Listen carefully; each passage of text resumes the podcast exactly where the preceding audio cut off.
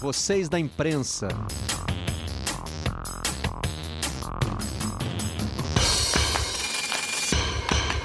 Olá, amigos do canal Campeão, sejam muito bem-vindos a mais um Redação Home Office da sala da nossa casa para onde você estiver, juntos de segunda a sexta, começando às 10 da manhã e seguindo até às 11h30, com a versão em áudio disponível ali a partir das 5 da tarde na página de podcasts do Globoesporte.com, dentro da aba Vocês da Imprensa. Vamos aos destaques de hoje na nossa redação? Quarta-feira, dia 17 de junho.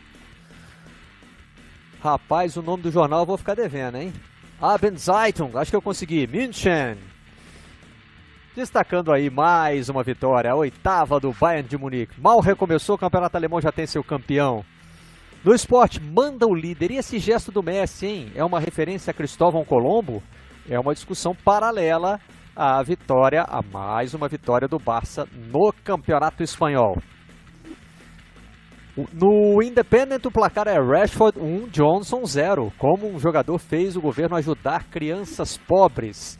E todos os jornais ingleses, entre eles o Telegraph, destacam que a Premier League está de volta e a coroa até pertinho da cabeça de Jurgen Klopp com o seu Liverpool a ponto de conquistar o primeiro título desde que o campeonato inglês passou a ser disputado como Premier League. No Globo a pergunta: por que a pressa? Clubes aceleram volta enquanto Botafogo descobre contaminados. Foram cinco e dois jogadores afastados por terem disputado uma pelada. E no Globoesporte.com vão voltar. Presidente do TJD de São Paulo diz que o governo vai anunciar a liberação dos treinos aos clubes nesta quarta e já passo aqui uma notícia que nos foi encaminhada pelo nosso companheiro André Hernan. Deve ser por volta do meio-dia o pronunciamento do governador João Dória sobre a volta aos treinos. A volta aos jogos deve ser tratada com um pouquinho mais de cautela e talvez só aconteça em agosto, diferentemente do Rio de Janeiro, que optou por retornar amanhã. É, essa é a situação e esses e outros temas nós vamos debater com os convidados de hoje. Aqui estão eles. Bom dia, Maurício Noriega. Tudo bem, Nori? Bom dia, Barreto. Tudo bem? Apenas um pitaco inicial sobre essa questão de São Paulo. Houve uma pressão política dos clubes paulistas em relação à reabertura do futebol para os treinamentos. Né? O argumento usado nessa reunião pelos clubes com o governo do estado de São Paulo foi que, olha, os shopping centers estão abertos né? para contaminação, para disseminação do vírus, uma área fechada é muito pior do que um treino de clube de futebol. O governo do estado de São Paulo acatou esse pedido, mas para a bola rolar valendo, a perspectiva é agosto. Deve ter um período bom de treinamentos, as equipes talvez voltem a treinar no dia 18 de junho, com etapas sendo cumpridas, testagens, treinos individuais, depois os treinos coletivos mas com jogos para valer pelo Campeonato Paulista apenas no mês de agosto, segundo a apuração do nosso companheiro repórter do, do Sport TV, do Grupo Globo, André Hernani. Milton Leite, deu uma, deu uma ajeitada no teto aí, Milton. São coisas que a gente vai reparando na quarentena, né? Quando muda o ângulo da câmera, a gente sabe né? Também pois quando é, muda pô. o estilo, conseguiu dar, um, conseguiu dar uma domesticada, dar uma domada no cabelo, né, Milton? Bom dia. Pois é, bom dia, Barreto, bom dia, meu querido parceiro Maurício Norego, bom dia para Amanda, que pela primeira vez tenho ó, o privilégio aqui de dividir janelinhas com ela. Você sabe que eu fiquei 90 dias sem cortar cabelo, né? E já tava, tava quase na imagem só tinha cabelo, não aparecia mais, então eu resolvi dar um tapa aí. aqui. É. eu não cortava tão curto assim desde que eu tinha, desde que eu estava na quinta série, né? Então agora acho que vai durar mais uns 3, 4 meses. Mas enfim, só queria falar também que ontem eu li um texto que falava que na Europa, em média, esses campeonatos que a gente está vendo voltar agora, né, já tinha voltado o alemão, o português, o espanhol, agora está voltando o inglês, é, os, os países estão levando em média 70 dias a partir do momento em que a curva começa a cair, né, depois do chamado pico lá dos casos. O Brasil, aparentemente, sequer chegou no pico, né? Porque ontem nós tivemos de novo novos recordes aqui em São Paulo, tem sido recordes atrás de recordes, né? Número de mortes, número de contaminados. Ontem o Brasil bateu o recorde de número de contaminados. E nós estamos falando de ter futebol amanhã, né?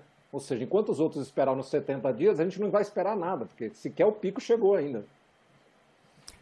É verdade. A Amanda Kestelman está participando conosco pela primeira vez do Redação Home Office. Né? Ela já teve participações no Redação.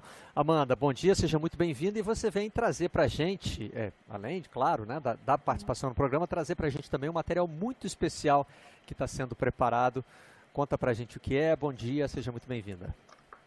Bom dia, Barreto. Bom dia para todo mundo que acompanha a gente. Um prazer estar aqui da sala da minha casa pela primeira vez com vocês. Também dando o pitaco inicial dessa, dessa pressa que a gente vê aqui no Rio de Janeiro para a volta do futebol. Eu também destaco, puxando um pouco carona no, no que o Nori falou, uma falta de unidade do futebol carioca, que é diferente, concordemos ou não com o timing da volta do futebol de São Paulo, a gente vê uma unidade, né? E essa falta de unidade do futebol do Rio não é novidade, né? Já aconteceu em outras edições, em outras discussões, mas dessa vez eu vejo ainda mais polarizado, principalmente quando a gente fala em Flamengo e Fluminense, que são clubes que dividem, por exemplo, a concessão né, e a administração do Maracanã atualmente se polarizando e criando uma falta de unidade que só prejudica mesmo o torcedor. E o que você falou, a gente vai é, trazer aqui alguns assuntos que eu acho muito especiais, eu acho que a minha participação pode ser muito legal nesse sentido. E eu acho que tem tudo a ver com essa pressa da volta Sim. do futebol, um desses assuntos.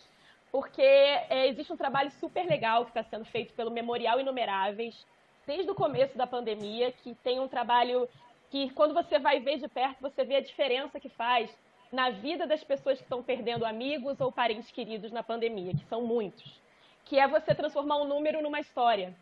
E é uma. Para a gente é tão simples, né? Porque a gente escreve, a gente conta a história com uma facilidade, mas para quem está do outro lado e não tem uma noção, é um peso muito grande ser tratado como número e dá um acalanto, dá um carinho no coração você vê a pessoa que você perdeu virando uma história.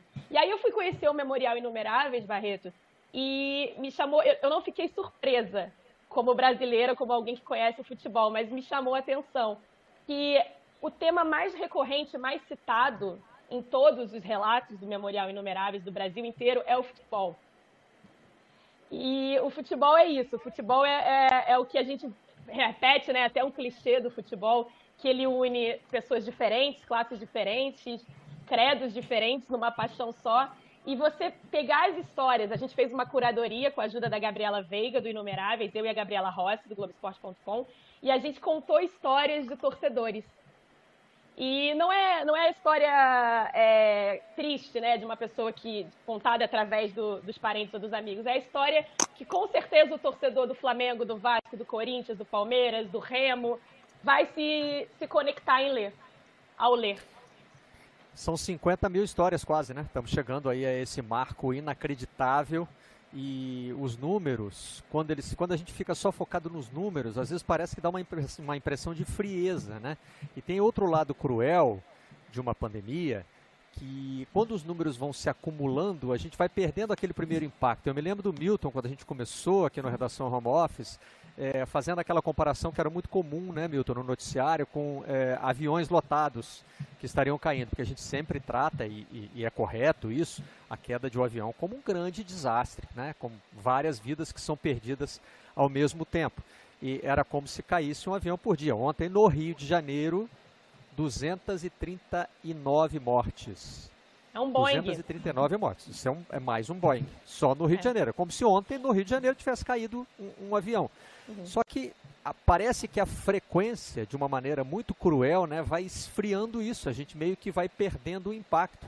E aí começa a se lidar com números a, tão absurdos que a gente vai meio que, é, sei lá, parece que perde essa, perde essa individualidade, né? Que é o que o portal Inumeráveis quer manter.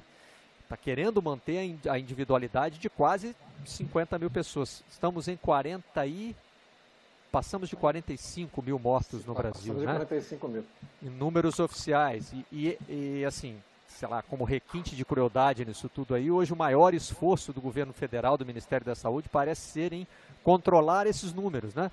Divulgar uhum. os números de uma forma que eles pareçam não aumentar tanto. E aí a gente olha para essas fotos e vê que são né, 45 mil, 50 mil, quer dizer, esse número cresce exponencialmente, a gente nem sabe até onde ele vai chegar, se vai ter segunda onda, se não vai ter. Mas são milhares de histórias, né? São então. milhares de, de famílias enlutadas, muitas vezes famílias que perderam mais de um membro, né? Uhum. Eu, eu, eu, me lembro de ter lido na, na coluna do, do Vitor Guedes, o nosso Vitão, nas caneladas do Vitão, no Agora São Paulo, a história é de três torcedores do Corinthians de uma mesma família que foram hospitalizados juntos.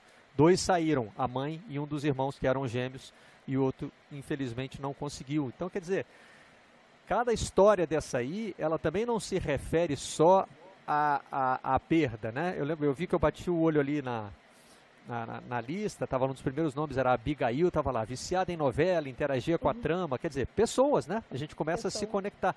Mas além dessa pessoa que se foi, tem as pessoas que a perderam, né? É, sei lá, ali não, não, não, tinha referência à família, mas Dona Abigail podia ter filhos, ou netos, ou enfim, né?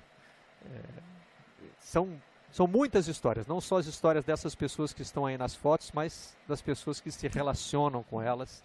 E é incrível mesmo como no Brasil o futebol está sempre presente nessas histórias. O Barreto, tá a partir do momento é. Não, ia só dizer que a partir do momento que as pessoas viram número, você desumaniza, né? Você Isso. tira o ser humano da frente, né? e quanto maior o número, número, né, Milton? Parece que você desumaniza ainda mais, porque assim... Claro, claro. E né? quanto mais isso vai crescendo, mais a gente vai tomar... A coisa começa a virar banal, né? A gente banaliza um pouco a morte, banaliza um pouco o número de mortes. Eu me lembro que quando começou a pandemia, algumas pessoas, né? Eu não vou nem citar nomes aqui porque não seria honesto, mas algumas pessoas chegaram a dizer assim: ah, vai morrer aí uns 5 mil, uns 7 mil, mas faz parte, isso é, é do jogo. Não, já morreram quase 50 mil. Então, até aquela previsão inicial dos otimistas que achavam que a coisa ia passar rapidamente, já ficou para trás há muito tempo, né? Já são quase 50 mil pessoas. Eu não tenho dúvida que vão morrer muito mais, né? A gente vai, esses números ainda vão crescer exponencialmente, porque, como eu disse, temos batido recorde atrás de recorde. Ontem, é, nas 24 horas, são quase 1.300 pessoas que morreram. Se a gente fizer a analogia do avião, são praticamente três aviões desses que vão para a Europa né, fazer transatlântico. Então, é, só, só por aí a gente vê o tamanho da desgraça que a gente está vivendo. Né? E a pandemia, isso que você falava, Barreto, a pandemia, a forma como ela é, ela deixa a gente de fato anestesiado, porque os números eles são diluídos. É, esses quase 50 mil, eles vão sendo diluídos e parece que vai sendo uma injeção de anestesia na gente mesmo. E por isso é tão importante um trabalho como o trabalho do Inumeráveis. E eu, eu não vou esquecer que é, quando me deu um estalo de ir atrás, foi justamente no, no, na, na, semana daquela fatídica reunião em Brasília, né, que foi um, o início de uma pressão para a volta do futebol é, carioca, em que eu ouvi de um colega, de um colega nosso que, nossa, naquela época tínhamos 18 mil mortos no Brasil, né? Parece que, que já foi há muito mais tempo. É, nossa, quantos desses 18 mil não eram torcedores do Flamengo e do Vasco? Né? Parei para pensar e aí fui atrás e vi que realmente o futebol está entranhado e são histórias, assim, como eu, como eu disse no começo, que parecem muito com as histórias de torcedores como os que nos assistem. É a corintiana que casou num casamento coletivo na Arena Corinthians, o flamenguista que esperou quatro, quatro filhas para poder dar o um nome de Arthur para o neto, que foi até uma história muito legal que a gente conseguiu enviar uma mensagem do Zico para essa família. É, o Vascaíno português que dirigia um táxi, gostava de ficar brigando com as pessoas na rua para defender o Vasco. Ou seja, é, são histórias que com certeza quem lê vai se sentir tocado e vai se enxergar. E isso é o mais importante. É, o futebol está muito ligado também às relações familiares. No Brasil, assim como em outros países, né? É o pai que leva o filho para o estádio, é, pais e filhos que têm no futebol o seu principal, é, seu principal assunto, né? O pai quando liga para o filho, primeiro, é, primeiro tema que, que, que aparece é o, é o futebol. É, muitas vezes pais e filhos torcem para os meus filhos. Eu estou falando pais e filhos aqui no genérico, tá? Isso uhum. inclui o masculino e o feminino. Claro que tem mães e filhas também, é. né? Que tem, tem essa relação. É, mas essa mas essa, essa ligação que o futebol traz, ela vai, é, ela, ela, entra no âmbito familiar, né? Então, é, por isso histórias das pessoas ficam marcadas. É, a gente se acostumou a ver no Brasil, por exemplo, homenagens é, em velórios feitas com bandeiras, até com gente cantando hino. Realmente o futebol está muito ligado a isso. E como disse Amanda, aumenta essa percepção, né? essa, é, essa sensação que a gente tem de que é uma loucura o futebol voltar nesse momento. Né? Ontem no Rio de Janeiro, além das 239 mortes, 2.397 novos casos confirmados E isso nós estamos falando num cenário de subnotificação, de, é, de poucos exames sendo feitos, mas mesmo assim, 2.397 novos casos na cidade do Rio de Janeiro, que quer voltar com o futebol amanhã. Quer não, né? Vai. Vai tá voltar amanhã. Né? Agora. O que, a gente, é, o que a gente ainda não sabe, o que a gente ainda não conseguiu entender, é se o, o futebol que volta amanhã no Rio de Janeiro continua no fim de semana. Porque todo o noticiário está é, direcionado por aí, né? Vamos, vamos ter futebol amanhã com Flamengo e Bangu, por quê? Porque os dois querem voltar. E aí a decisão foi tomada no arbitral, está é, tá resolvido, eles vão a campo, o, o, o, poder público não se opõe, vai ter jogo no Maracanã, do lado de hospital, do hospital de campanha. Né? Vai ter lá o, o Flamengo e Bangu. E, é. Agora, Fluminense e, e, Botafogo, que não querem voltar, tem jogos marcados para segunda, não é isso? Para a próxima segunda-feira. Exato. E prometem até lá, né, Amanda, entrar na justiça para garantir o direito de não jogar. Tá bem parecendo que vai terminar na justiça esse campeonato carioca, né, Barreto? É... Ou, Espero estar errado. Ou não vai terminar, né, Amanda? Ou não vai terminar, que é uma. Enfim, que. Eu, nem, eu nem sei se eu acho mais que é, que é uma pena. A gente acharia em outras, outras circunstâncias que é uma pena. Eu, eu, eu vi ontem, né? Fiquei até um pouco impressionada com a, o comentário do, do presidente da FED, do, do Rubens Lopes, o conhecido aqui como Rubinho, comparando a questão do Botafogo e do Fluminense com o aluno que não estudou para a prova, enfim. É, não me parece uma comparação nem justa e nem muito correta para o momento, enfim, por tudo que, é, que a gente sabe que está vivendo no, no país. Eu, eu, é super entendível que o Fluminense e o Botafogo não queiram jogar na segunda-feira, até por uma questão não só de saúde, né? Teve cinco casos positivos de, de Covid-19 no elenco do Botafogo. O Fluminense fez os testes ontem, se eu não me engano. Mas também Isso. por uma questão física, né? Os, os, os, caras não foram a campo ainda, os jogadores não, não, começaram a treinar. Então, é bem entendível o que, o que os presidentes do Botafogo e do Fluminense estão estão propondo. Eu, eu, eu, cheguei a ver, também acompanhei no arbitral, que o Campelo chegou a tentar ponderar, né? A pensar numa presidente data. Presidente do Vasco. É, exatamente, presidente do Vasco, Alexandre Campelo tentou ponderar, mas o, o, resto do pelotão dos outros clubes é, puxado pelo Flamengo não quis. Eu, eu acho que exatamente foi o que eu citei no começo. Falta uma unidade incrível, uma falta de unidade incrível criada ao longo da pandemia no futebol carioca e quem perde é o torcedor, porque ninguém joga sozinho, né? Agora, o curioso, a primeira, Milton, a primeira manchete que a gente mostrou ali do Globo é, uhum. pergunta-se por que a pressa, né? Pois é. É, e, e, tem duas pressas diferentes. Tem a do Flamengo, que é o clube mais rico do Rio de Janeiro e, e talvez do Brasil, né? É, e a dos clubes pequenos. A dos clubes pequenos é, é, outro motivo completamente diferente. Os caras querem fechar a folha de pagamento em junho, para não ter que renovar mais contrato, para não ter que pagar mais salário. Querem encerrar logo, pegar o dinheiro da televisão, que está garantido se o campeonato terminar. Né? A participação deles deve terminar agora também. Dificilmente algum deles vai avançar para as fases finais. Então, eles só querem fechar a conta, acabar com, com o ano. Né?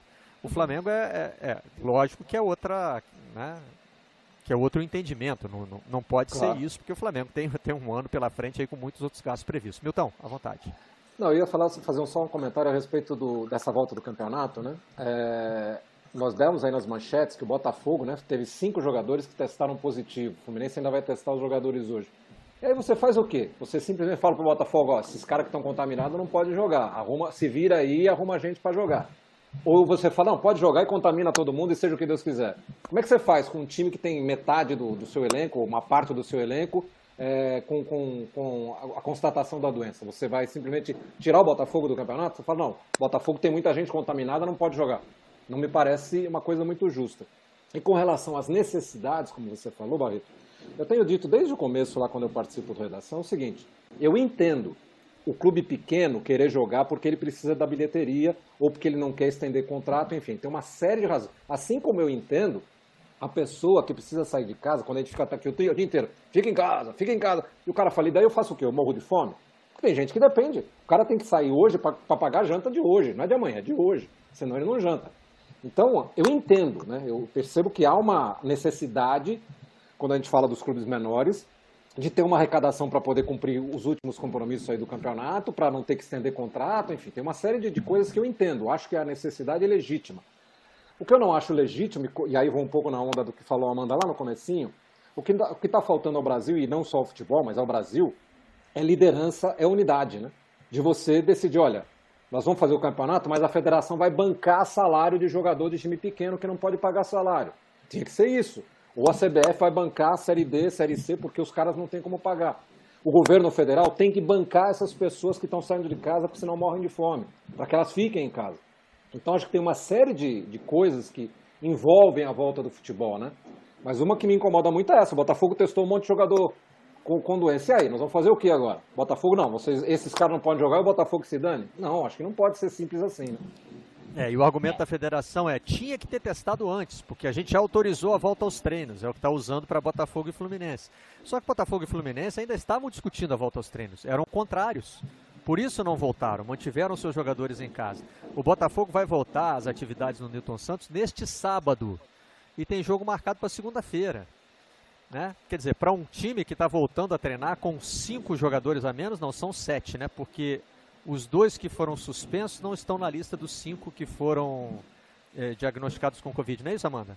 É dois isso, jogadores é que, que, que, foram a uma pelada em Mesquita. Exato. É, repetindo o que está acontecendo na cidade do Rio de Janeiro, também no Grande Rio, né? As pessoas estão indo para a rua.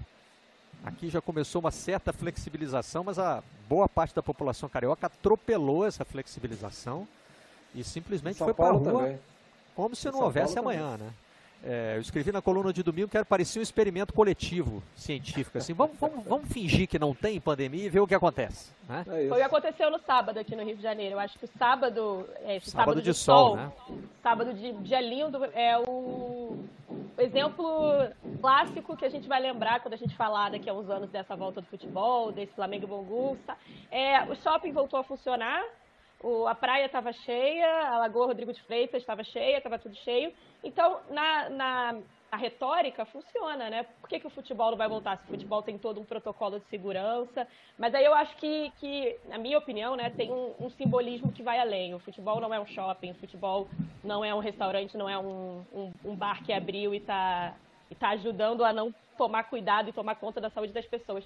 Só completando, nosso colega Guilherme Pereira me mandou um dado interessante aqui, que do dia da reunião do Vasco e do Flamengo, aquela reunião em Brasília, aquela ida a Brasília, até, o, até ontem, as mortes no Rio aumentaram em 159%. É, de 3.079 para 7.967. Então, são números bastante expressivos, né? E a gente amanhã terá Flamengo e Bangu. É, como disse o É. Milton, né? A gente sequer esperou a, a, a pandemia chegar ao pico. Né? Continua crescendo. Nori chamou.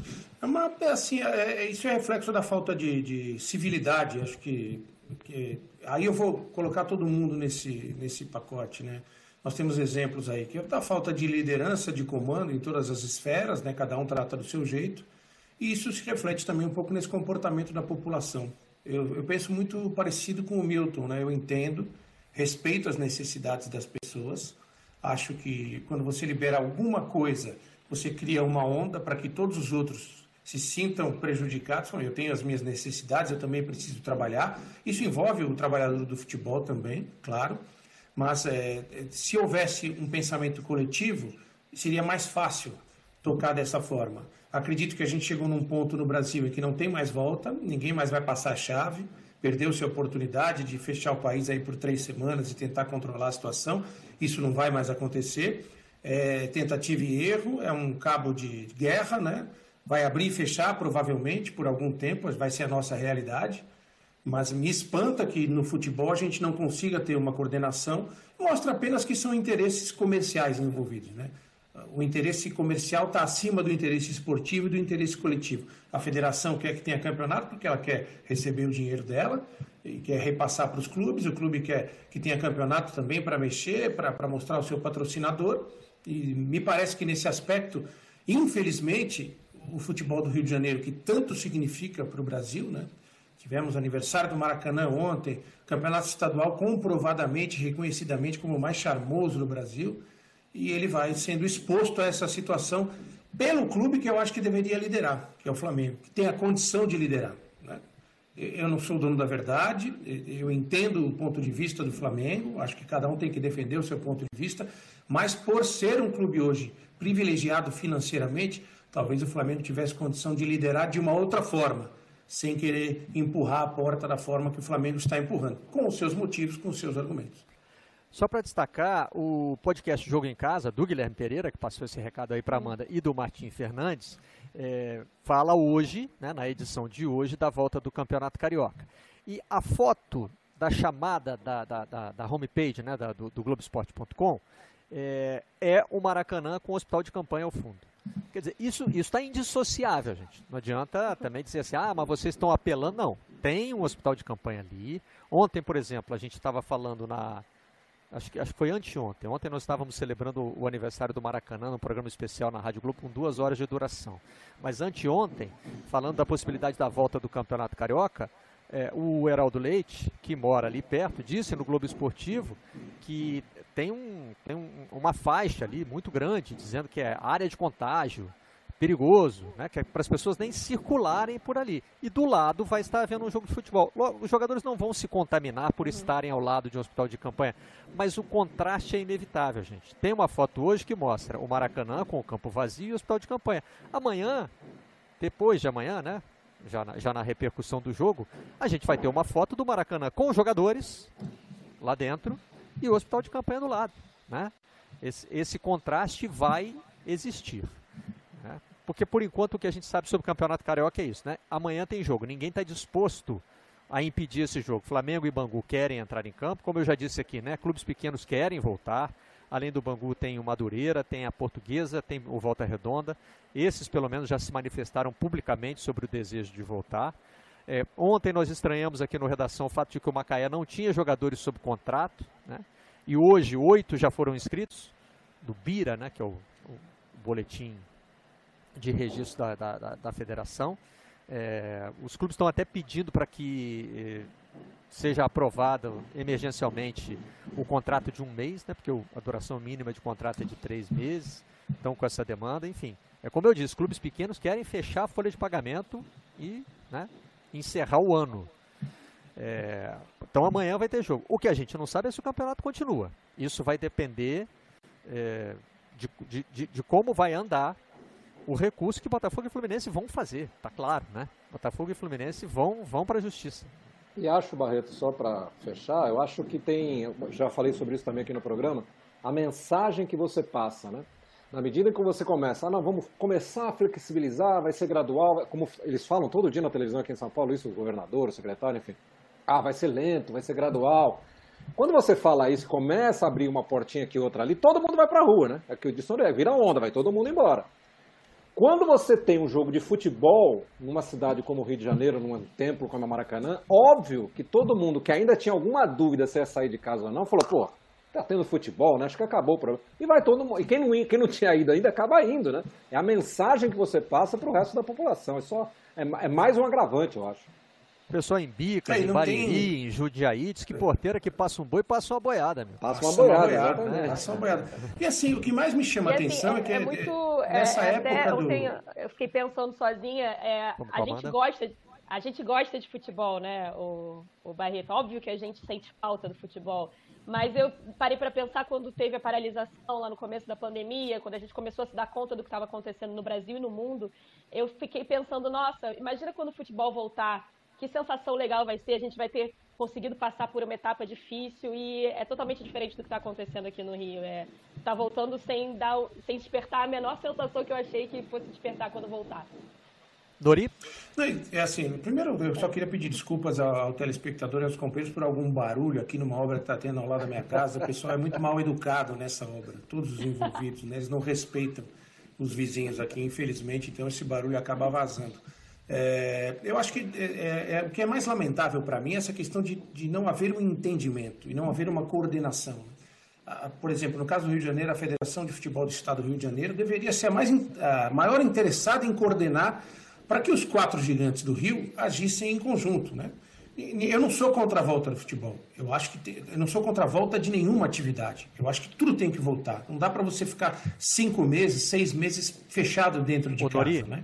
E uma Mas, coisa que a gente vem repetindo aqui, certo. desculpa te interromper, só para só acrescentar nisso que você está dizendo, é que não existe um momento perfeito para a volta de nada. Todo momento claro. tem alguma arbitrariedade. Né? E algum risco envolvido. Sempre, e algum risco. A gente só fica cobrando aqui que né, é, isso seja discutido, que, isso, que, que, esse risco seja bem estudado, né, para que não, não seja uma coisa apressada.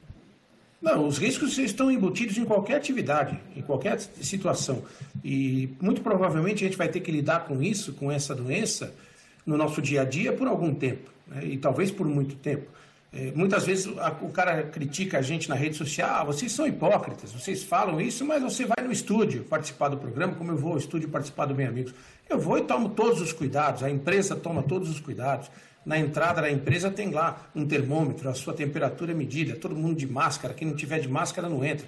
Não tem 10 pessoas no estúdio, elas estão afastadas por mais de 2 metros, não existe convivência que, que possa expor a um risco. Mesmo assim, você está assumindo isso ao ir para essa. Oh, a mesma coisa que você receber uma pessoa na porta da sua casa para receber uma comida que você encomendou. O que eu lamento é que a nossa sociedade esteja num estágio em que não haja um mínimo de bom senso para que todos sentem à mesa e discutam e encontrem um caminho para tocar a vida. Como eu disse, não dá para ficar seis meses parado em casa. É impossível. É da nossa natureza. O cara fica louco, ele vai querer sair, ele vai querer fazer alguma coisa. Mas vamos buscar o um entendimento para que seja o melhor para todo mundo, né? para que todo mundo possa fazer de uma forma que respeite quem não quer fazer também. Agora, a porteira em São Paulo vai abrir, hein? Vai passar um, vai passar um boi que é o do treino. E depois, para passar a boiada do campeonato? Será que vão conseguir mesmo esperar até agosto, que é no momento a posição do, do governo do estado? Porque aí você já começa a envolver outras federações. O Rio, por exemplo, deve terminar, apesar dos problemas judiciais, deve terminar o seu campeonato é, antes de agosto. É, e, na verdade, existe uma expectativa da CBF que, nesse momento, né, está quieta, porque realmente não precisa se pronunciar, de ter o calendário à sua disposição em agosto. A CBF gostaria de ter o calendário livre em agosto para poder começar Campeonato Brasileiro, Copa do Brasil, poder discutir a volta dos clubes brasileiros à Libertadores e à Sul-Americana. Se o Campeonato Paulista for retomado em agosto, né, para respeitar um limite aí de pelo menos 30 dias de treinos, é, aí já vai entrar em choque com outros campeonatos, inclusive o brasileiro. É, que parece que é segunda quinzena de agosto. Né? É, o futebol carioca discutiu essa questão da, da, da, é. da pré-temporada e ainda não resolveu, né? Vai, vai, precisar, vai precisar realmente fazer outra, Uma mais outra. longa. Diga, Nori. Não, aqui a, a, a, previsão hoje, ela é extraoficial, de que o Campeonato Brasileiro seja iniciado na segunda quinzena de agosto. Né? Já houve frases de dirigentes sobre isso, inclusive da Série A e da Série B. Aí você vai ter uma.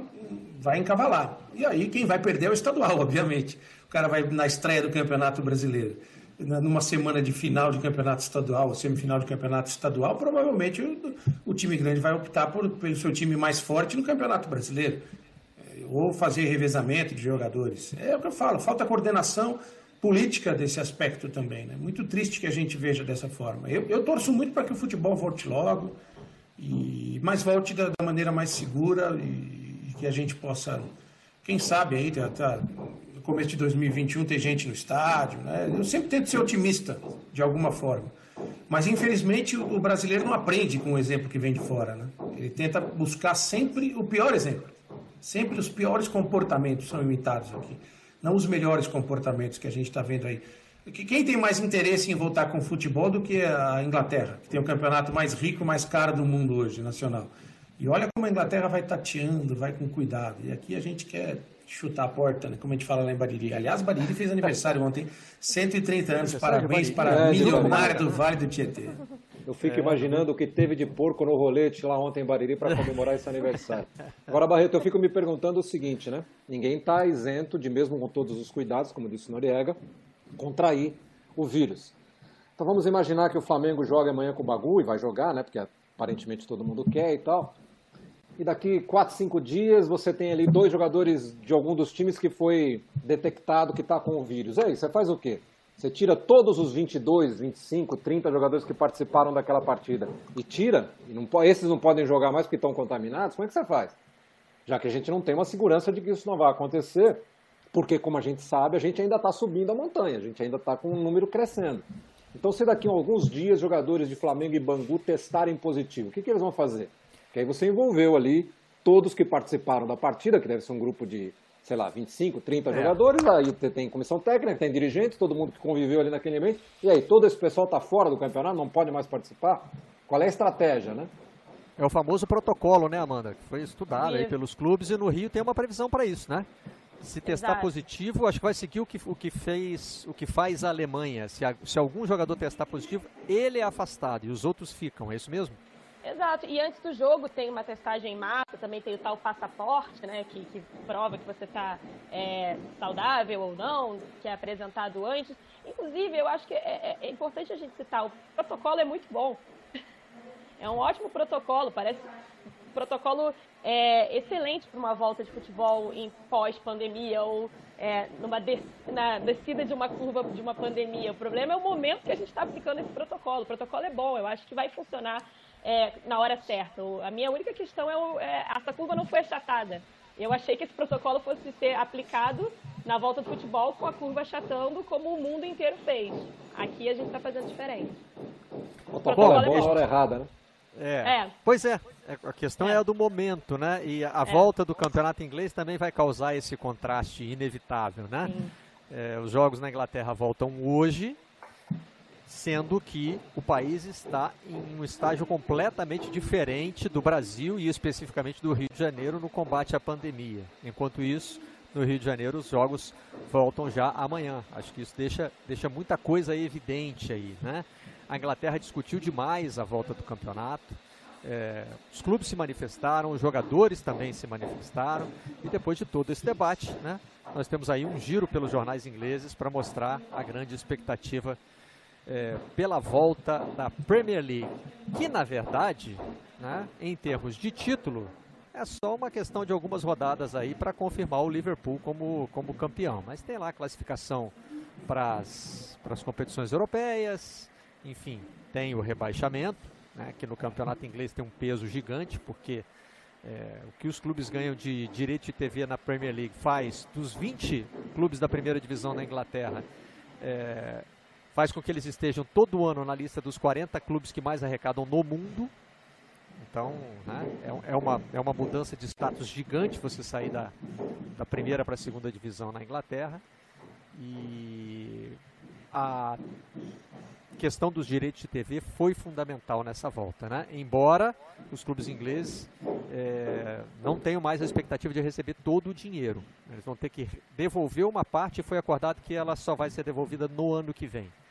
Então, a roda da economia do futebol inglês vai voltar a girar a partir de hoje para essa confirmação. E lá na Inglaterra teve uma vitória importante que foi destacada de um jogador, né?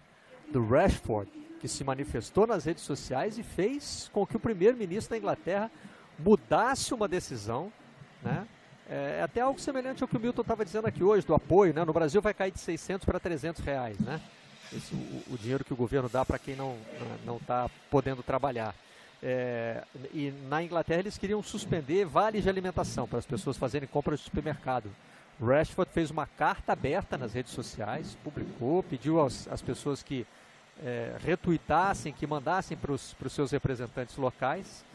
E fez um golaço, hein, Amanda? Que golaço faz o, faz o Rashford? Golaço, e eu estava tava lendo ontem sobre isso, é, a forma até que ele, ele, ele deu uma declaração depois que ele conseguiu uma resposta positiva do governo britânico sobre isso, que ele disse, é bom a gente conhecer e saber a força que a gente tem. E eu acho que no, no contexto do futebol, Barreto, isso é muito legal de destacar, porque às vezes demora mesmo para o jogador de futebol entender pela forma como ele desde cedo ele é blindado, ou ele é formado, como o futebol é uma bolha mesmo em alguns aspectos e tem todo um contexto é, social nesse, nesse, nessa questão. Mas eu, eu até trazendo um pouco para a gente né, é, a atitude recente que o Everton Ribeiro, capitão do Flamengo, teve. Porque a gente bate muito na tecla que é, o jogador faz muita coisa legal, ele doa, ele, ele ajuda comunidades, ele normalmente tem, tem muito caso de jogador que volta e meia está ajudando, nesse momento, principalmente a comunidade onde nasceu, a, o bairro onde cresceu, a cidade que, que ele nasceu. Aí você vê o Everton Ribeiro, né, fazendo esse paralelo com o Rashford, ele vê a questão das manifestações antirracistas, né, entende o valor que ele tem, o alcance que ele tem como capitão do Flamengo e resolve, no, no caso do Everton, né, eu me sinto até confortável de falar porque eu conheço o, o, o rapaz que ele, que ele procura, né, que é o William Reis do Afro do, do Afro Reggae aqui do Rio, ele cede a rede social dele para fazer discussões é, sobre racismo. Ele cede para o William e foi um alcance super legal. Então é você entender o potencial da sua voz. Eu acho que isso que o, que o Rashford fez na, na Inglaterra é, foi muito legal e eu espero que mais jogadores entendam isso. é interessante como esse posicionamento acontece, né, né Milton, de, de, de, claro. de grandes atletas, né, e, e, a gente tem timidamente uma, um movimento no Brasil também, nosso querido colega Casagrande, que começou um grupo chamado Esporte pela Democracia, que tem juntado muitas pessoas ligadas ao esporte para trabalhar nesse sentido, né? E, e me, me, causa espanto porque eu sei qualquer pessoa minimamente informada sabe as diferenças que existem entre o Brasil e a Inglaterra, entre as economias do Brasil e da Inglaterra, a situação social desses dois países, mas as previsões de, de queda do desempenho da economia da Inglaterra, em alguns casos, batem nos 20%. Né? Enquanto no Brasil se fala de, de uma queda de, de 8%, 7%. Então imagine um país que, que trafega aí pela questão de, de ter uma queda na sua economia nos 20%, mas que segue tratando a saúde como prioridade. Né? Eu acho que, repito, não sou contra a volta do futebol, gosto do, da ideia de se tratar a volta do futebol com cuidado, mas respeitando algumas etapas. Né? Nós estamos atrasados na, na pandemia em relação ao que aconteceu na Europa, essa pressa que, que, que, eu não entendo. Mas como sou otimista, tento ser otimista, acho que conseguiremos passar por isso tudo aí de, de uma forma minimamente dolorosa, embora ela já tenha sido absolutamente dolorosa para muitas pessoas com as quais a gente se solidariza. Eu ia só dizer que é interessante observar que nesses grandes momentos de crise, né, e essa é uma crise planetária, uma pandemia e tal, como é, indo na linha do que disse a Amanda, como a gente descobre a força que a gente pode ter, né? Se a gente quiser e se a gente for atrás do que a gente quer. Acho que é muito pouco ainda para o Brasil, porque o Brasil é um país que politicamente não tem cultura, é um país que, mesmo a formação educacional é muito ruim e tal. Então acho difícil essas coisas já acontecerem aqui com a mesma força que a gente vê entre os lugares. Mas esse exemplo da Inglaterra, né, de um jogador de futebol da Inglaterra, a gente pode transferir, por exemplo, para o que está acontecendo nos Estados Unidos, com toda a onda antirracista que aconteceu depois do assassinato do George Floyd. Lá já, já há relatos, é só procurar aí na imprensa, eu li a semana passada, de cidade que demitiu o departamento de polícia inteiro porque não concordava com aquele tipo de atitude que eles tinham nas manifestações das, das pessoas, sobretudo contra os negros, e renovou completamente o. Porque lá o sistema é completamente diferente do nosso aqui, né? Essa coisa Sim. militar que a gente tem aqui, lá as polícias funcionam diferente. Eles demitiram o departamento inteiro, porque eles tinham tantas ocorrências que eles resolveram mandar todo mundo embora e contrataram gente nova e deram uma nova formação, um novo treinamento. O próprio, a própria cidade de Nova York está mudando o procedimento em relação às manifestações por causa disso, né, por causa das reações das pessoas. Então, acho que é um, é um exemplo bacana de a gente ressaltar, e foi bom esse assunto estar no programa, para as pessoas perceberem a, a força que elas têm, né? Quando elas se reúnem, quando elas buscam objetivos comuns, quando elas têm liderança, né, que é o que a gente tem falado aqui várias vezes no programa, que falta liderança nessa questão do futebol, da, da volta do futebol e tal. Então, esse episódio da pandemia, ele deixa também como lição a força que as pessoas podem ter, né, individualmente, coletivamente, de buscar objetivos maiores e mudar situações. A gente vê hoje um movimento que passou pela Inglaterra, passando pelos Estados Unidos, da coisa da, de tentar se reescrever uma parte da história, né? com personagens que a gente sempre achou que eram uhul, né? E esses caras eram escravocratas, eles tinham escravos, eles faziam tráfico de negros, enfim. Então a gente consegue a coisa do Colombo, né, que tem a coisa da, do, da exterminação indígena dos povos nativos aqui na América, enfim. Então tudo isso a gente vai percebendo a força que a gente vai tendo e conseguindo até reescrever uma parte da história. E antes de ir para o intervalo, só para fechar aqui com o campeonato inglês, mais uma da série Filosofia numa hora dessas, né? O Rory Smith, que é o, o repórter de futebol, do nosso futebol no New York Times, ele que mora na Inglaterra, é inglês, é, faz hoje um Pensatão Sport TV sobre a volta do futebol inglês, da relação de amor e ódio do torcedor é, inglês, não com o seu futebol, mas com a sua liga, né? com essa entidade que é a Premier League. Agora ele chega a uma conclusão no fim que eu confesso que me deixou muito na dúvida. Ele diz que o futebol, o jogo, parou, mas futebol, o entretenimento não parou. Isso seria uma prova de que o futebol não precisa dos seus campeonatos, porque o assunto continua.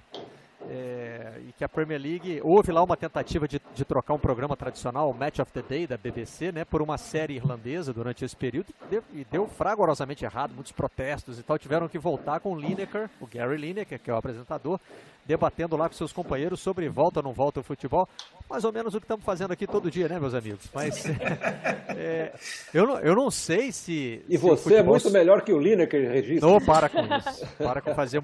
No mínimo, no mínimo, fazer muito mais gol do que eu. Não, mas como apresentador, você é melhor. É, e nunca tomou um cartão na carreira, ainda teve isso também.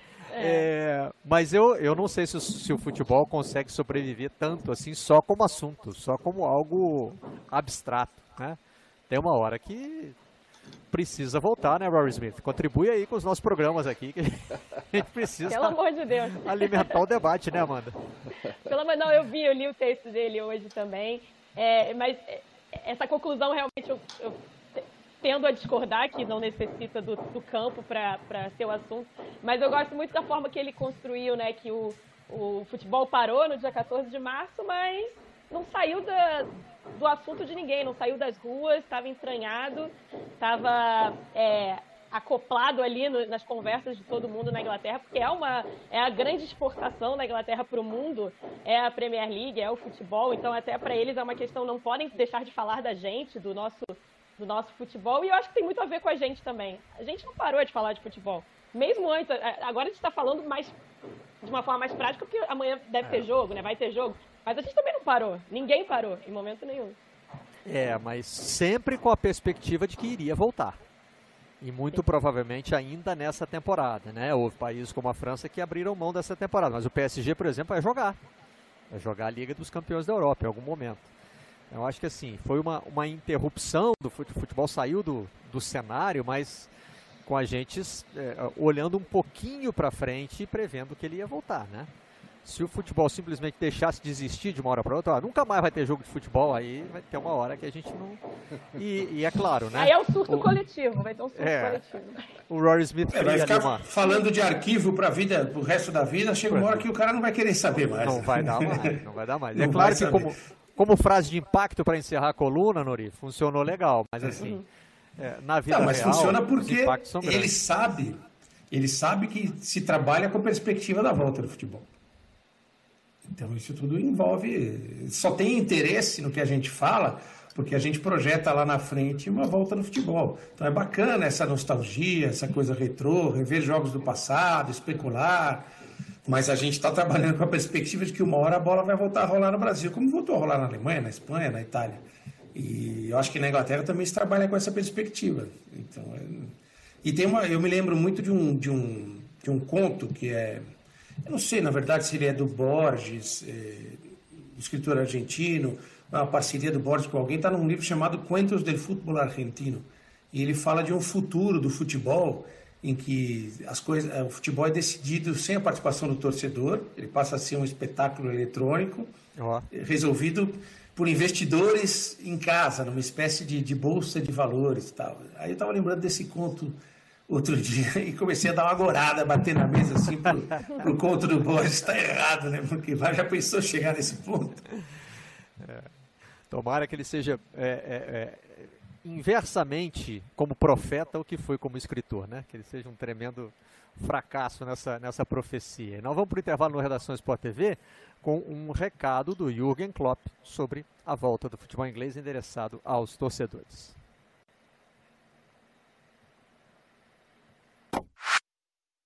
Football is back. It will be obviously, for some reasons, completely different, but you can still make it really, really special. In a couple of days, the league will start again because we behaved really responsible. We showed responsibility and we did the things we had to do because we wanted to save our loved ones and all the others as well. We will be in the stadium, you will be at home. I can promise you, we will feel your support. I will make the boys feel your support.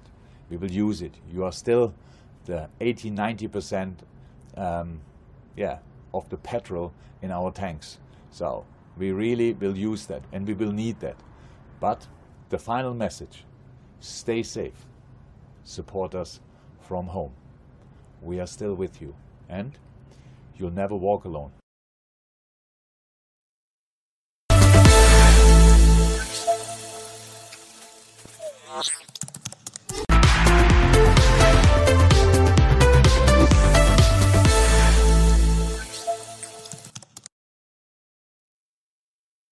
De volta com a redação Home Office para falar dos campeonatos que já voltaram. Inclusive teve um que já voltou e já acabou, que foi o campeonato alemão. Tinha acabado na prática quando o Bayern de Munique eh, venceu o Borussia Dortmund, né? Era a disputa pelo título, que ali deixou de existir, porque o Bayern abriu vantagem, agora confirma essa vantagem levantando o título alemão. Agora, nas casas de apostas lá, lá, na Alemanha, já não, já não se aposta, já não tá, estão aceitando mais aposta em quem vai ser o campeão. Agora só se pode apostar com quantas rodadas de antecedência o Bayern de Munique vai ser o campeão. Para ter alguma graça, né? Porque senão é, nem, nem tem o que apostar. Mas vamos mostrar aí os jogadores do Bayern comemorando o título. Depois de mais uma vitória. Dessa vez sobre o Werder Bremen, que vive uma temporada complicadíssima, né? Um zerinho só bastou. Ó, teve aperto de mão, teve abraço na arquibancada. Ali, evidentemente, né, não são torcedores, são representantes do clube. E dentro de campo a comemoração com a camisa 8. Essa questão do abraço, né? Acho que ela já. A gente já nem discute mais, né? Os jogadores estão confiando no teste que fazem antes de entrar em campo e se abraçando, né? E vida que segue. Fala, Nori. Nossa, eu, eu, sinceramente, qual a diferença do cara abraçar, dar um tapinha? o cara vai subir para cabecear, o centroavante vê aquele bafo no cangote do zagueiro, cara, entendeu? E aí o abraço. Tem umas certas coisas que eu não consigo entender, cara. Já que tá jogando bola, é. ou põe todo mundo de máscara, que é uma discussão que ainda está né, vigente, tem, tem médicos eh, que acham que os jogadores de futebol, os atletas na volta do esporte devem jogar de máscara. Tem gente que pensa dessa forma. Inclusive está tá, tá sendo discutido para a volta do futebol aqui no Brasil. Alguns médicos têm essa tese, que acho que é recomendável. Os infectologistas, que, que entendem muito desse assunto e devem ser ouvidos com respeito. Agora, você liberou, tá todo mundo jogando sem máscara, pô, você acha que o abraço vai fazer a diferença? Outro dia eu vi uma Agora... charge de um jornal italiano, Milton, que era é. a barreira com distanciamento social. Os jogadores ficavam a dois metros um do outro. E aí o cara batia a falta pelo meio da barreira. Eu ia só dizer o seguinte, que o campeonato alemão desse ano ele termina duplamente sem graça, né? Primeiro porque o campeão é, é o mesmo, né? Já há oito anos, Isso, e segundo porque verdade. não tinha torcida para comemorar, né? Os caras estavam olhando para arquibancada lá, né? É. A única Além graça de... que eu vejo no, no campeonato alemão, Barreto, é poder ver os números do Lewandowski, né?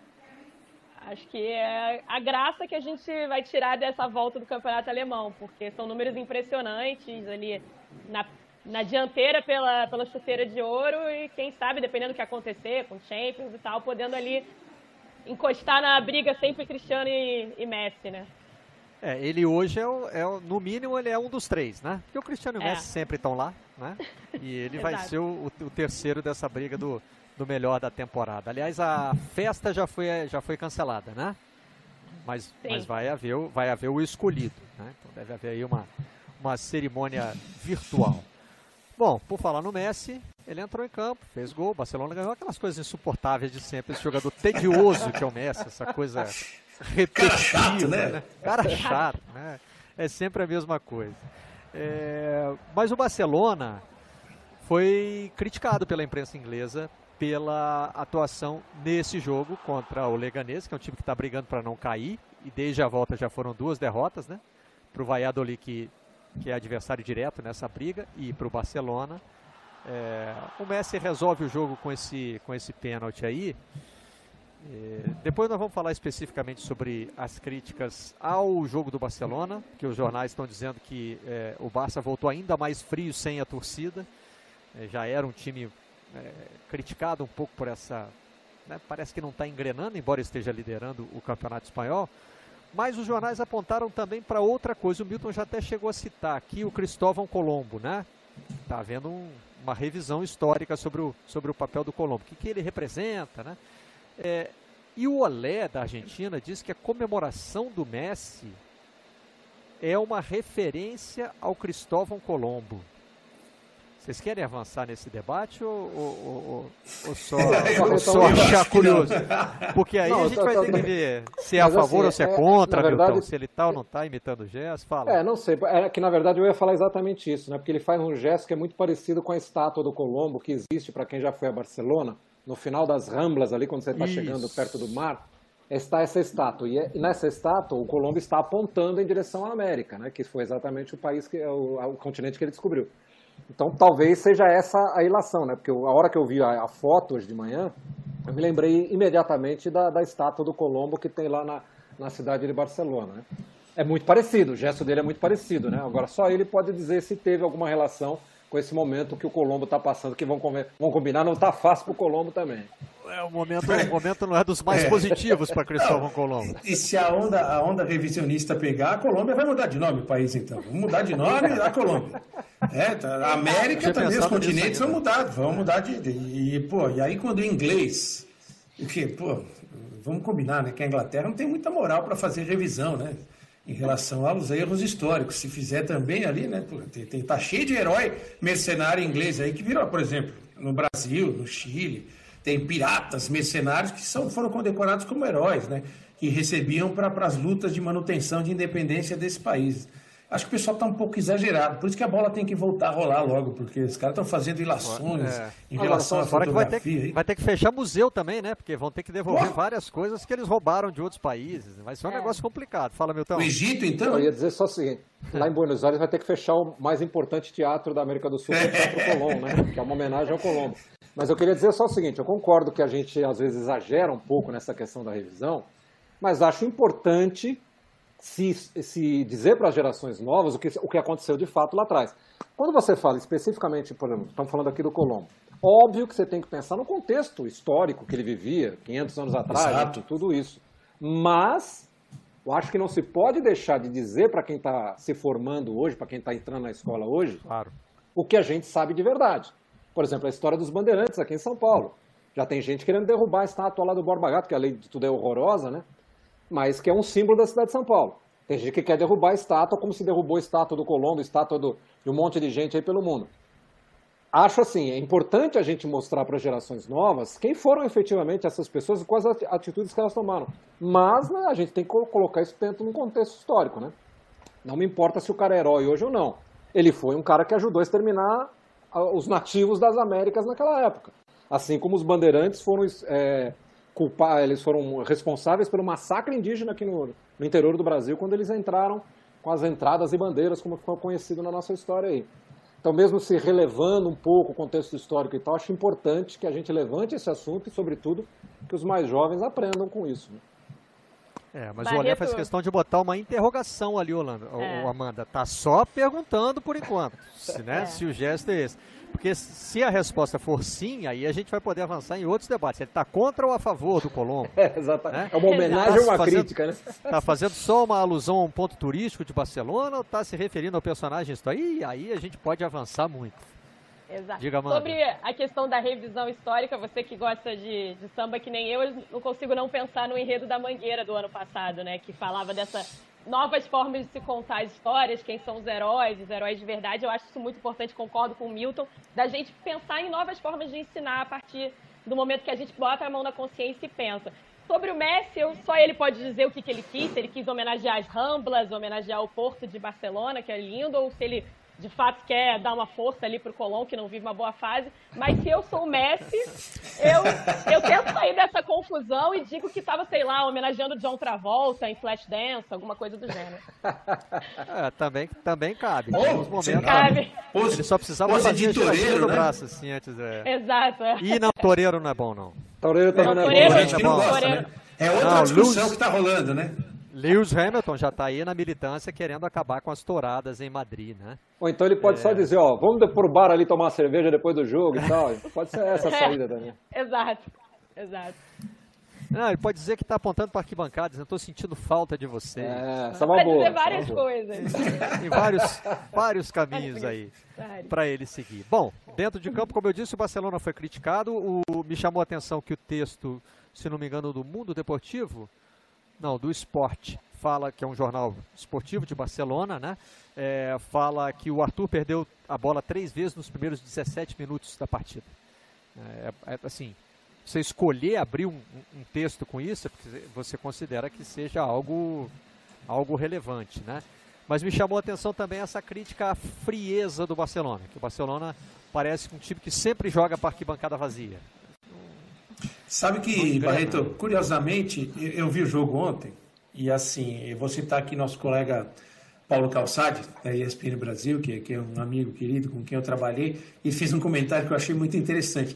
Tem aquele negócio da torcida virtual lá, que tá bem feitinho lá na Espanha, né? Engana legal. E ele estava falando assim que do comportamento frio do torcedor do Barcelona em alguns jogos. Ele estava falando que a torcida virtual estava mais animada que a verdadeira. Mais animado. Estava mais animada que a verdadeira. E assim, vendo o jogo, assim, aquele jogo, cara, que assim, com todo respeito resolver, né? a- a- ao Leganês, o cara do, do Barcelona está sabendo que ele vai ganhar o jogo, entendeu? O Barcelona jogou em ritmo de treino, o cara sabe que eh, poupando algumas arrancadas, porque sabe que se forçar a barra pode ter uma lesão. Teve até o lance do Piquet, que foi um lance mais forte e tal. Acho que assim, o pessoal tá. Tem, tem possibilidade de cruzamento na Champions de times ingleses com espanhóis já? Vocês que estão acompanhando mais. Acho que já começou a cornetagem aí para dar uma esquentada no clima, hein?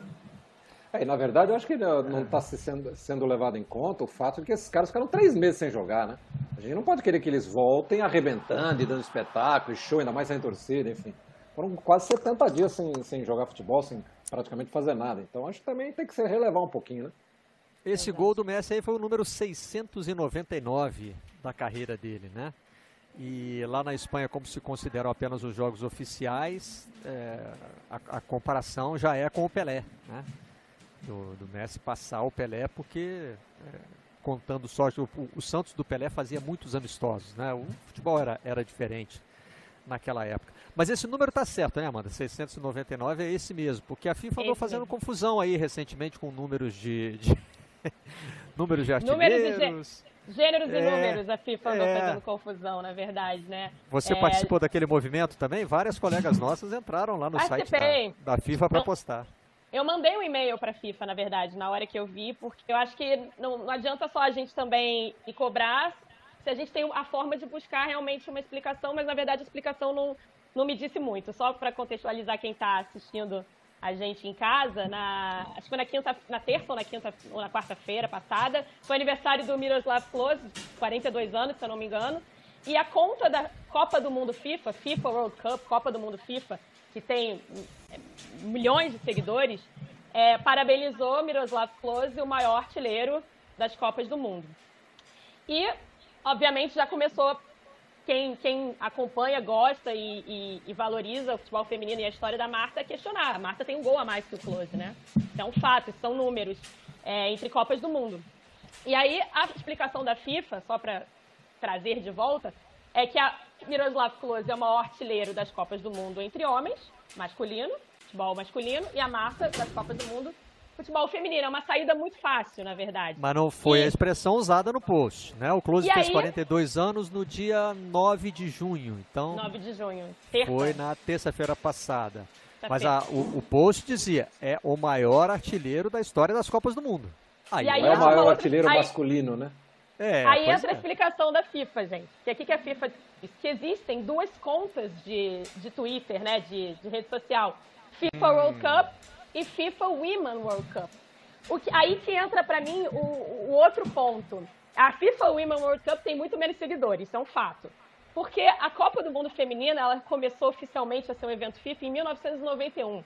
O que já tinha acontecido no mundo do futebol em mil, até 1991? A gente não precisa nem, nem citar para saber. É, o futebol feminino tem um atraso histórico pesado, grande. No Brasil, ele, só, ele foi proibido até o início da década de 80. Proibido por lei, pelo governo. Considerado crime, criminalizado. E aí você tem, em 2019, no ano passado, vai completar um ano amanhã do 17º gol da Marta sobre a Itália de pênalti. É, um momento que eu chamo de oportunidade. A gente tem a oportunidade de ser o que o meu amigo Carlos Eduardo Mansur chamou na, na participação que ele fez no nosso podcast Rodada Tripla de agente de fato transformador através do esporte, que é pegar 17 gols de uma brasileira que foi seis vezes eleita a melhor do mundo, que para mim eu, eu, eu, chamo a Marta de uma força da natureza, porque ela sai de ônibus sozinha, cruza o Brasil para fazer um teste num esporte que não tinha é, é, visibilidade, não tinha recurso, e se torna o que ela se tornou, e ela te dá em 2019 essa oportunidade, e uma questão de nomenclatura faz a FIFA, na minha opinião, cometer um erro. Entendeu? Porque você colocar um masculino ali, eu duvido que o Close ia ficar chateado. Sim, e mostraria, isso, né, mostraria uma postura diferente da FIFA, né, Milton? Mas é isso. Acho que quando a Amanda fala que perdeu-se uma grande oportunidade, a FIFA perdeu uma grande oportunidade de ter mostrado ao mundo que hoje ela está com uma mentalidade completamente diferente do que ela sempre teve, de ser uma entidade absolutamente machista e masculina. Porque se ela considera, bota lá o Close, olha, o Close é o maior artilheiro masculino, porque a Marta tem um gol a mais que ele, ela perdeu a chance de ganhar pontos né, de avançar nessa, nessa questão do gênero dentro do futebol. Eu acho que a grande oportunidade quem perdeu foi a FIFA de dar um passo à frente, né? E mostrar que ela está mais antenada com a modernidade. E, e, o gênero, Milton, o gênero só virou uma questão é, a partir do momento do gol da Marta. Nunca houve gênero na artilharia. Só Exatamente. virou uma questão a partir do momento que uma mulher vai lá e faz. Isso, assim, se a gente for olhar um contexto da sociedade, é, isso é para tudo. Os feitos da mulher vêm sempre acoplados do gênero ou do esporte feminino. Eu lembro, a gente lembrava de uma entrevista do Murray é, em Wimbledon, que ele dava uma coletiva e um jornalista, um colega, pergunta para ele sobre o fato de um, de um tenista americano voltar à semifinal de Wimbledon depois de não sei quantos anos. Ele vai, interrompe e fala: peraí, a Serena tá todo ano chegando na semifinal. entendeu? E aí, e, e, e, o Murray foi o único naquela, naquela sala que se tocou disso. Então, é, o, o futebol tem uma oportunidade linda, está tendo desde o ano passado uma oportunidade linda de se comunicar melhor na, e ajudar na valorização do esporte feminino através de um personagem incrível que é a Marta. E eu queria muito, eu estou tentando um contato através do Bayern, né, que ele está na, na comissão técnica, saber a opinião do Close. Eu queria muito saber a opinião dele, porque eu acho que pode ser um, um, um turning point legal nessa discussão. Mas justamente, né, pós o maior campeonato mundial que a gente já teve entre as mulheres, né? Porque o campeonato do ano passado na França Sim. foi espetacular. As audiências da televisão no mundo inteiro, aqui no Brasil especificamente, foram maravilhosas. Eu, eu tenho muito orgulho de ter feito a final do ano passado, transmitida no Sport TV, mais orgulho ainda porque no dia da final nasceu minha neta, que vai fazer um ano daqui Opa. a pouquinho. Então, é, até por isso, né, até por ter, por ter tido aquele campeonato mundial que a gente teve na França ano passado, a FIFA deveria estar tomando mais cuidado com, esse, com essa comunicação, como disse a Amanda, né? Quer dizer, é toda uma questão é. de oportunidade de você avançar, né? Dentro dessa discussão que hoje é global, né? O Nori chamou, mas antes de passar para ele, só quero fazer um acréscimo aqui. Nós nem vamos entrar na questão é, da qualidade dos gols, né? Claro. O, o, o que é um gol da Mata e o que é um gol do Close, que os da, os da Mata são muito mais bonitos, mas a gente nem precisa avançar nisso. Vamos ficar só no número mesmo. Diga, Nori. Não, acho que o que o Milton colocou, eu penso, é, assim, é, para mim, a Copa do Mundo feminina realizada na França, eu já já estava mudando. Eu tinha uma concepção que não é machista, mas era de uma avaliação puramente esportiva em relação ao futebol feminino. Eu não tinha boa vontade de assistir o futebol feminino porque eu achava como espetáculo chato. Estou sendo o mais sincero possível aqui. Só que houve uma evolução tão grande, né? e eu trabalhando com muito orgulho em jogos da Copa do Mundo Feminina, e vendo outros jogos do passado, como essa evolução foi acontecendo, eu acho que a gente tem que mudar a nossa cabeça em relação ao patamar do futebol feminino e a Copa do Mundo realizada na França, ela foi definitiva para isso. É, há uma, uma, diferenciação, claro que há uma diferenciação, até porque a Copa do Mundo feminino é muito mais jovem do que a Copa do Mundo masculina. Então, você colocar os dois na mesma balança é injusto com a Copa do Mundo Feminina, né? até pelas dificuldades que as mulheres enfrentaram para chegar até lá. Mas a gente tem que se despedir de qualquer preconceito em relação à qualidade do jogo. Hoje você pode ver, eu vejo hoje com prazer um jogo de futebol feminino, porque eu vejo uma situação de evolução de uma luta das mulheres por aquele espaço. Tem jogos maravilhosos. Eu trabalhei em jogos maravilhosos no Campeonato Mundial Feminino, com, com tática, com técnica, com dedicação. E com, com força, com vontade. Né? Eu, eu, trago essa discussão também em relação ao voleibol. Eu fui jogador de voleibol, Milton Leite foi jogador de voleibol. Para mim, hoje, é muito mais agradável ver um jogo de voleibol feminino do que masculino. Pelo que mudou o esporte, entendeu? O, o voleibol masculino ele ficou repetitivo, ele ficou mais bruto, ele ficou menos plástico. Então, baseado na força, né? Baseado na força. E os jogos femininos são muito mais agradáveis de se acompanhar, tecnicamente, eu acho. E a gente vai chegar num patamar que a gente tem hoje em Wimbledon, tem em Roland Garros, e a gente fala assim, Wimbledon, quem foi os campeões de Wimbledon? Fulana e fulano. O futebol tem que evoluir para chegar nesse aspecto, que até esportes mais fechados e mais tradicionais, né, passaram por isso. Por isso que eu recomendo sempre que quem puder assistir aquele filme da, da, da história do jogo, da, da Guerra dos Sexos, da, da Billie Jean King, hum. da, da formação da WTA, é, que é sensacional para você ver como funciona a cabeça das pessoas condicionada em relação ao esporte. Inclusive as próprias mulheres, naquela época, elas entendiam que o jogo delas era pior do que o dos homens e elas não mereciam ganhar o que os homens ganhavam. Aí entram as, as revolucionárias, as inovadoras, falam: peraí, se a gente tiver a mesma condição que eles têm, nosso jogo vai melhorar também, por que não? Aí surge a WTA e, e claramente nós temos hoje uma situação no tênis que ela é muito, muito parecida com, com, com, muito próxima do ideal, né? Que seria o ideal. Hum. É, eu tive o privilégio de andar com Dona Maria Esther Bueno pelos corredores de Wimbledon, Milton. E participou disso. Respeito participou disso. que ela é tratada lá. É Não, impressionante. Outra... É, só para fechar da minha parte, é... a, gente, a gente hoje em dia tem uma discussão muito grande sobre privilégio e meritocracia, né? Esse dado que a Amanda trouxe, que eu já conhecia e que acho que a maior, grande maioria das pessoas que acompanham o futebol, e sobretudo o futebol feminino, não, não sabe, né? É que até 1979 havia um decreto que proibia a mulher de jogar futebol no Brasil. São 40 anos atrás, historicamente isso é nada. Então a gente não pode colocar no peso da meritocracia, dizer que o futebol masculino é melhor do que o feminino. Porque elas, durante décadas, não puderam sequer jogar futebol.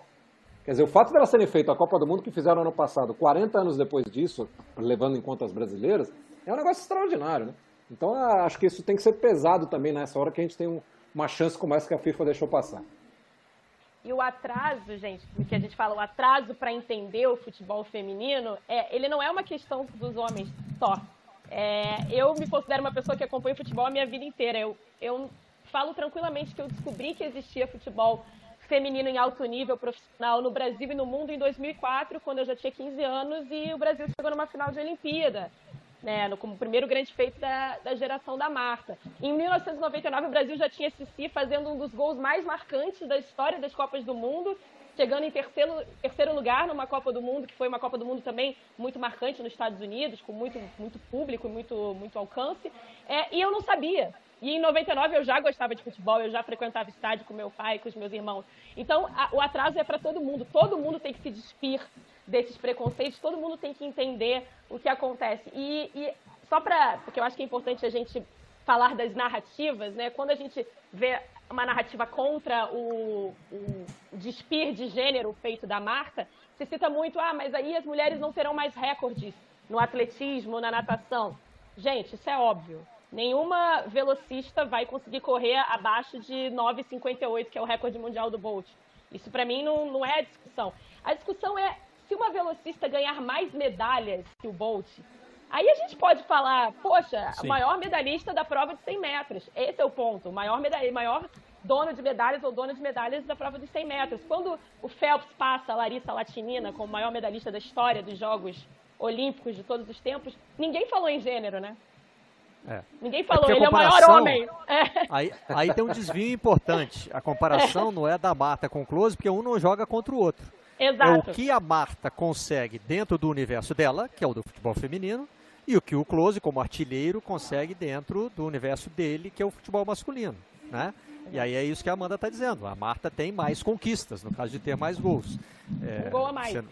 Você não está é, é, comparando a, a, a, potência física de uma mulher com a potência Sim. física de um homem. Né? Perfeito. Né? Não, é, não é esse o caminho. Nori chamou, né? Sabe que eu acho assim, que é, eu acho muito legal a Amanda ter colocado nessa história, tocado na história da narrativa, né? Porque a gente vive hoje um universo de narrativas. Né?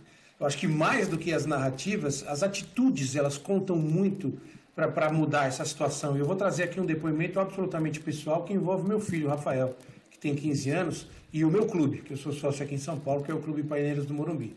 O Rafael foi jogar futsal, foi aprender a jogar futsal lá por um tempo. E meninas e meninos jogavam juntos na aula. Aí, o professor dele, o Robson, é um cara que tem um mérito absurdo nisso aí, porque ele ensinou aos meninos que eles devem respeitar as meninas como uma outra jogadora, um jogador normal, um atleta que está participando da aula com eles.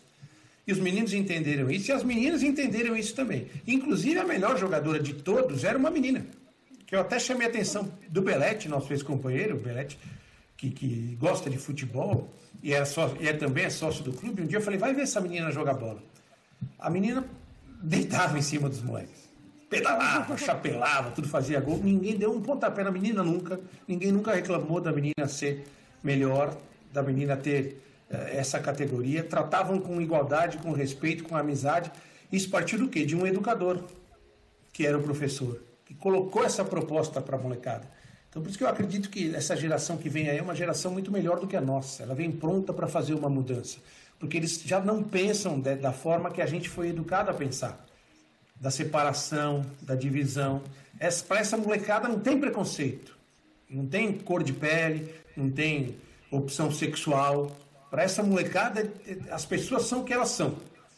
E o que interessa é o comportamento, é o caráter. Então, eu trago esse depoimento aqui, eh, até com uma mensagem de otimismo. A gente tem que acreditar que essa molecada vai melhorar o mundo, cara. Que eles vão encarar as coisas de outra forma. E eu ia ver o meu filho treinar, jogar, muitas vezes, para dar uma força, para acompanhar. Ia para ver a menina jogar. Se não me engano, era Juliana o nome dela. A menina jogava pra caramba, craque de bola, craque de bola. E eu curtia aquela situação de ver homens e mulheres jogando futebol sem se preocupar com a questão de gênero, curtindo aquele momento de jogar futebol juntos graças à postura de um educador, no caso o professor Robson. Toda a diferença. Muito bem. Para falar de uma coisa que não mudou muito no futebol brasileiro, é hora de economia aqui no, Redação Sport TV. Amanda queria completar antes? Fica à vontade. Não, eu queria completar só porque é muito bom estar falando isso com vocês e, e às vezes, quando a gente se posiciona, principalmente nós, mulheres, sobre isso, acaba muitas vezes sendo chamado de uma militância vazia, ou que é o militar por ser um, um, uma questão feminina. E fala-se muito em lugar de fala, ah, o seu lugar de fala. Eu acho que essa questão da Marta, o lugar de fala é, é só um detalhe. Eu acho que todo mundo, todo mundo que gosta de futebol tem que abraçar e tem que é, empoderar o feito da Marta nesse sentido. Que bom que vocês concordam. Muito bem. É, eu queria, eu, a gente tinha preparado uma notícia aqui que ficou velha durante o programa, tá? Mas vamos mostrar de qualquer forma aí. É, o Corinthians estava para anunciar o jogo e agora o Corinthians já anunciou o jogo. Aconteceu durante o Redação Sport TV. O que ainda não tira é, é, um certo um certo absurdo nessa notícia, Uma certa né? perplexidade, né? né? Porque a última notícia que a gente trouxe do Corinthians aqui foi do não pagamento de salários e da ameaça de perda de jogadores, né? É, mas enfim, o Jô já aceitou a proposta do Corinthians e o clube agora, essa era a, a, a chamada do Globoesporte.com, já muito próxima da, da, da, da, concretização da contratação e agora é oficial. Corinthians anuncia o jogo. O Corinthians, que está devendo mais de três meses de salário, já corre risco de ter de perder jogadores para outros clubes sem o pagamento de multa. E mesmo assim está aí atuando no mercado e contratando, Milton. Pois é, Barreto, eu acho que tem umas coisas que são meio inexplicáveis, né? É, essa do Corinthians é uma, né? Que já não paga salário há três meses, os jogadores já têm direito de ir para a justiça reivindicar a rescisão contratual unilateral é, e contrata o jogo. Todo mundo está dizendo, ah, não, está dentro do teto do, do, do, do, clube, não sei o quê, não vai encarecer, o Wagner Love saiu, vem a compensação. Mas, meu, se você não está conseguindo pagar os outros 40 jogadores do grupo, o que, que você vai trazer mais um, né? É mais um para não receber também, né? A pergunta que fica é essa. Ou para o jogo vai ter dinheiro e para os outros não. Então, acho, do ponto de vista, como você disse, econômico, é até matemático, né? É meio esquisito você estar tá contratando o jogador no momento em que você não consegue pagar os que você já tem. Caso semelhante, eu estava lendo hoje de manhã, né? É do Atlético Mineiro, né? Que contratou Isso. o jogador do Vasco Marrone. Só que ele está devendo para o Guga, que está lá no, no, que ele comprou do Havaí, o Havaí está reclamando que não recebe dinheiro. Ou seja, é. que matemática é essa que esses caras fazem, né? Eu não consigo entender. Teve TR financeira. O presidente do Havaí deu entrevista, não dizendo, ô... É. E aí, E o nós? É. Eu, achei- E eu, como é que até vai te pagar? escrevi. É, pois é. Até escrevi Tá no sobre isso no meu blog outro dia, É o né? seu, de- seu barriga do Chaves, né? Indo lá, o Isso. seu barriga do seu Madruga. E aí? Eu até, até coloquei isso no meu blog outro dia, né? Que é, é, citando o Cazuza, né? Eu vejo o futuro repetir o passado, um museu de grandes novidades. O futebol brasileiro tem essa coisa, né? Sempre de buscar o cara.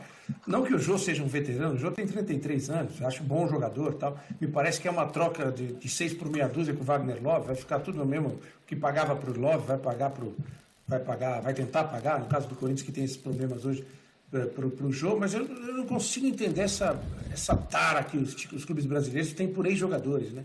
De achar Ou que uma vai não história pagar, de né, Noriega? sucesso... É, ou vai não pagar. Ou vai não pague. pagar para o jogo que não pagava para o Wagner Love. Tomara que pague, mas eu não consigo entender essa coisa de sempre achar que uma história que deu certo um dia vai, vai, vai dar certo novamente. Né? Tomara que dê para todos, né? no caso do Fred do Fluminense. Eh, outro dia eu li uma notícia, do, do- uma postagem do Valdívia dizendo que adoraria voltar ao Palmeiras, não sei, pela segunda, terceira vez. Tinha o Atlético falando do Roger Guedes. Parece que né, o Robinho Santos, né? Inclusive, estava sendo discutido até outro dia.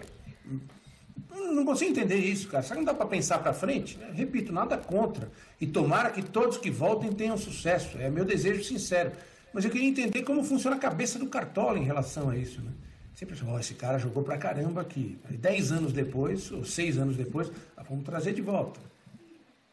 É falta de criatividade, né, Nori? Falta uma criatividade para pensar em alternativas. E, e quando os clubes se propõem a isso, tem clubes que têm departamentos de inteligência, né, de mercado, que se chama, que se propõe a isso, normalmente funciona muito bem, mas é um, tem que ser um trabalho de inteligência de mercado para sair do lugar comum. Concordo. Até porque, né, Barreto, independentemente, por exemplo, do momento que o Corinthians está vivendo, que o Vasco está vivendo, e não está conseguindo pagar as contas que tem o próprio Atlético Mineiro, por o que a gente falou em relação ao Havaí, a gente vai entrar num período agora que os clubes já têm um buraco aí de três meses no orçamento, né? porque ficaram sem praticamente arrecadar.